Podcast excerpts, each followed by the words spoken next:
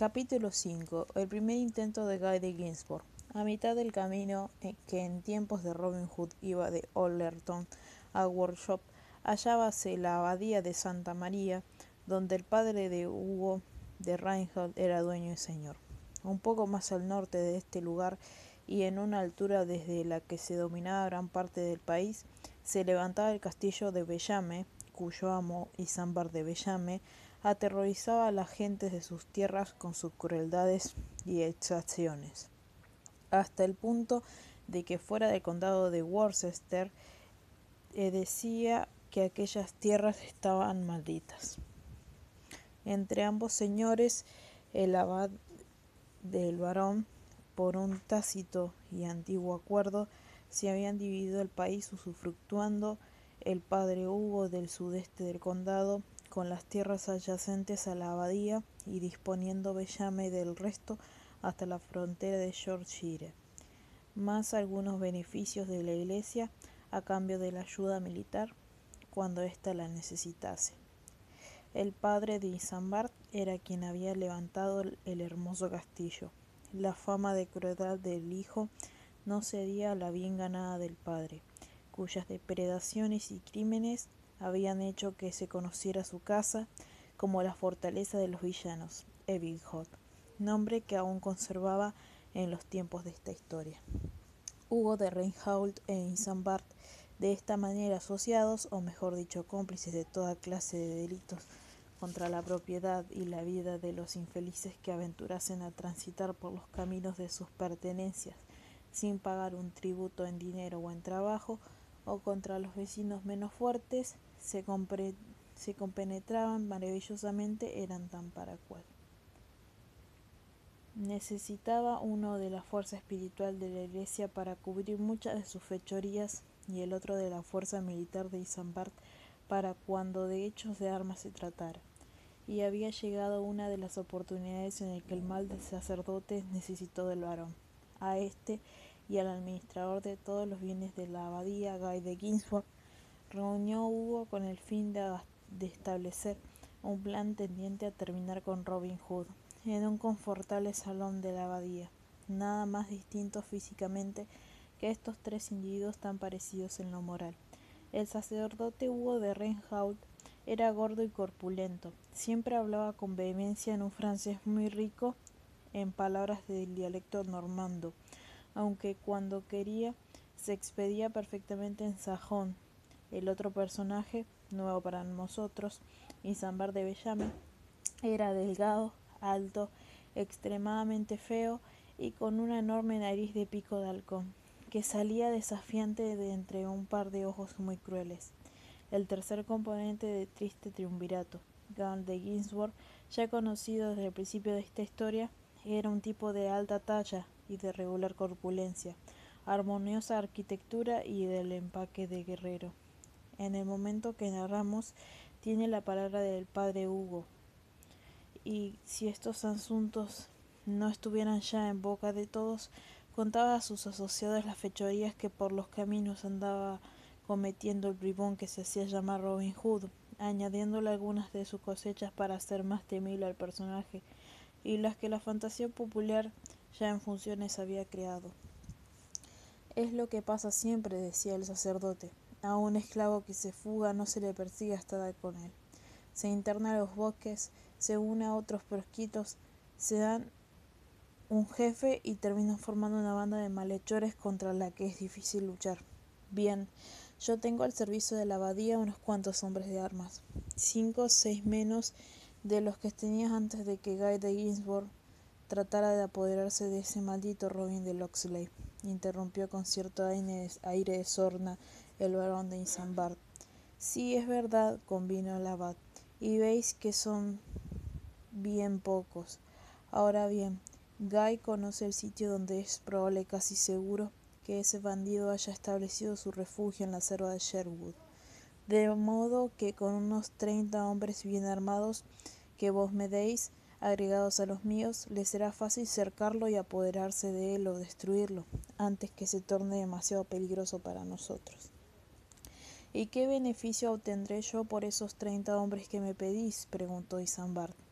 el honor de haber prestado un servicio a la Santa Iglesia cuando necesita ayuda. Una recompensa bastante pobre, por cierto.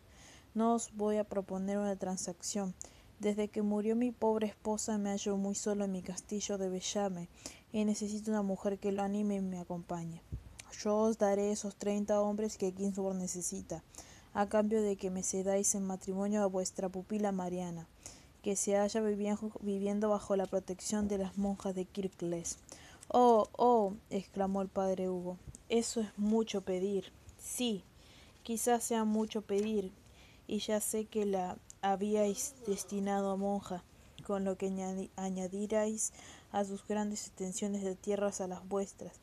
Sí, ya sé que la recompensa es grande, pero Mariana es una hermosa niña que vendría de perlas como reina y señora de mi castillo.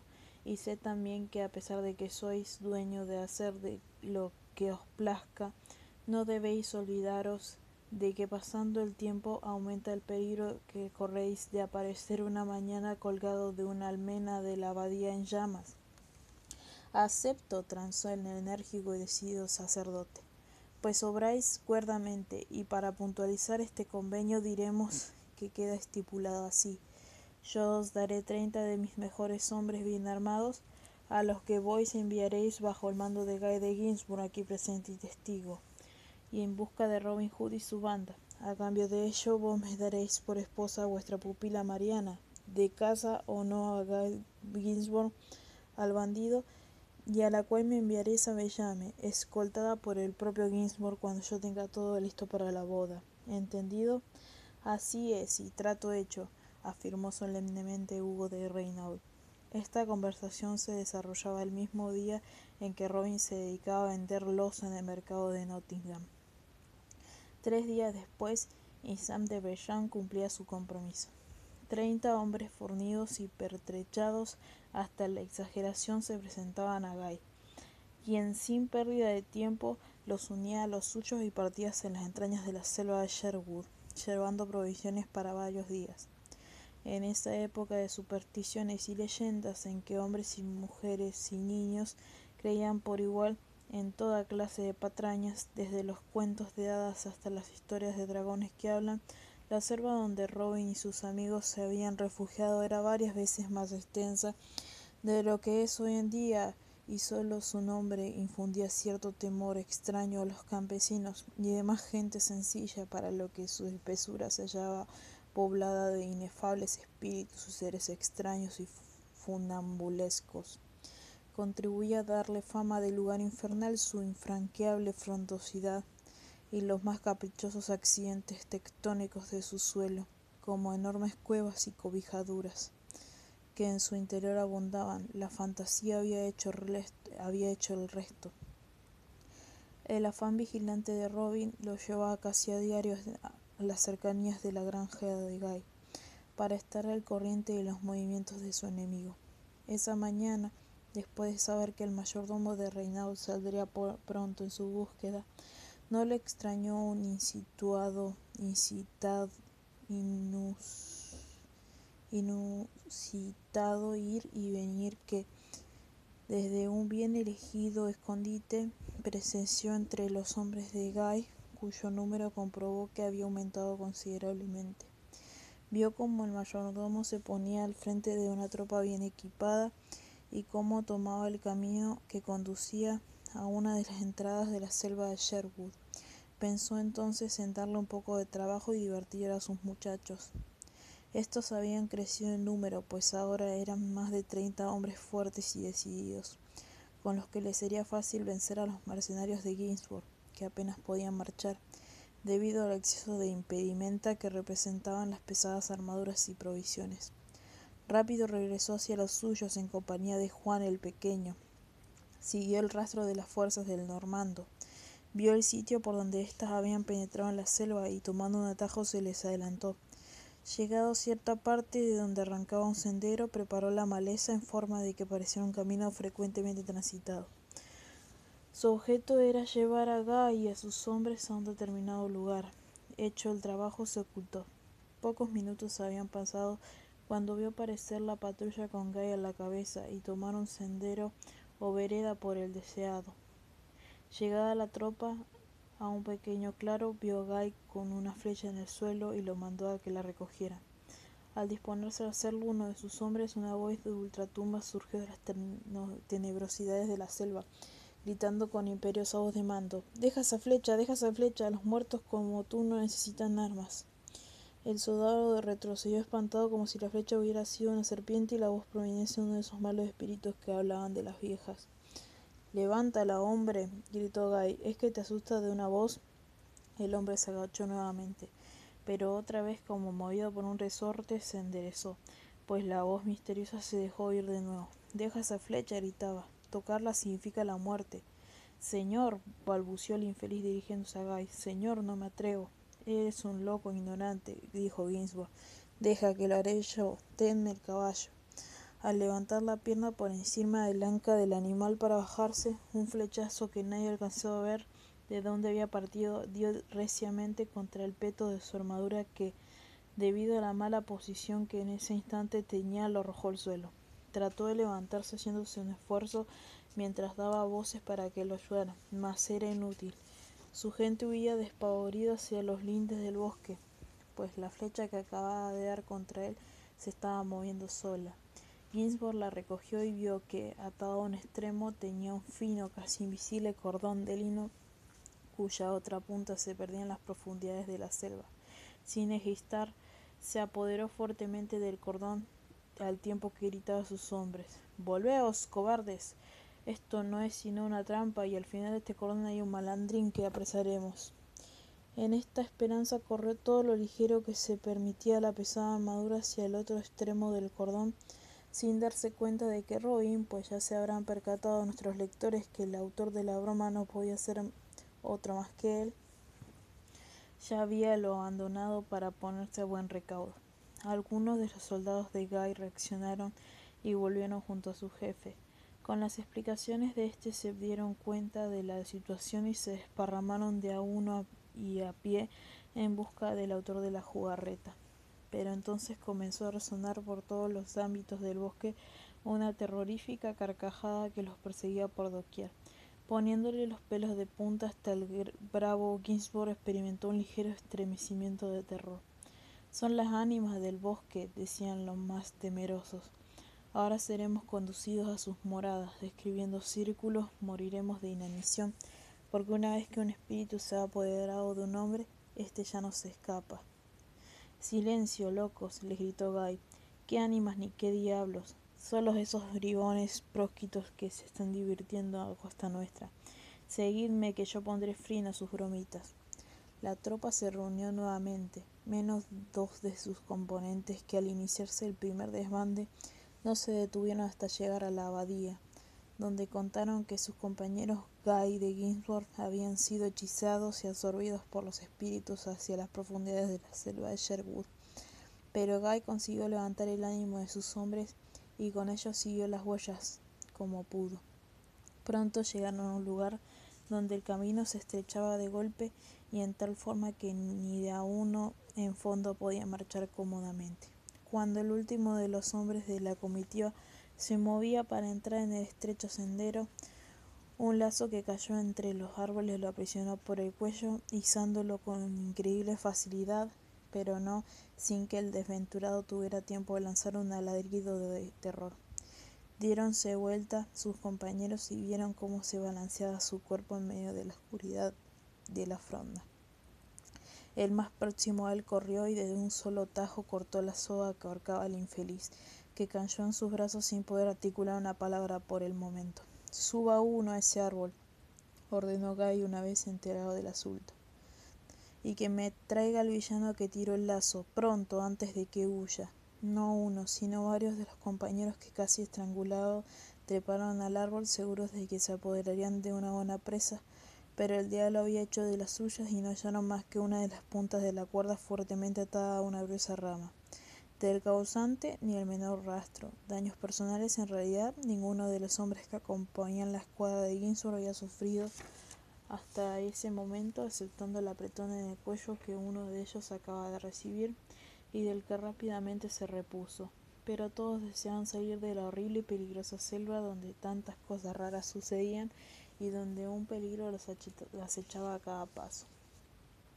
A un cuarto de milla de ese lugar, Robin y sus muchachos comentaban alegremente las vicitudes a que habían sometido a la gente de Ginsburg y informaban nuevos programas de diversión a su costa.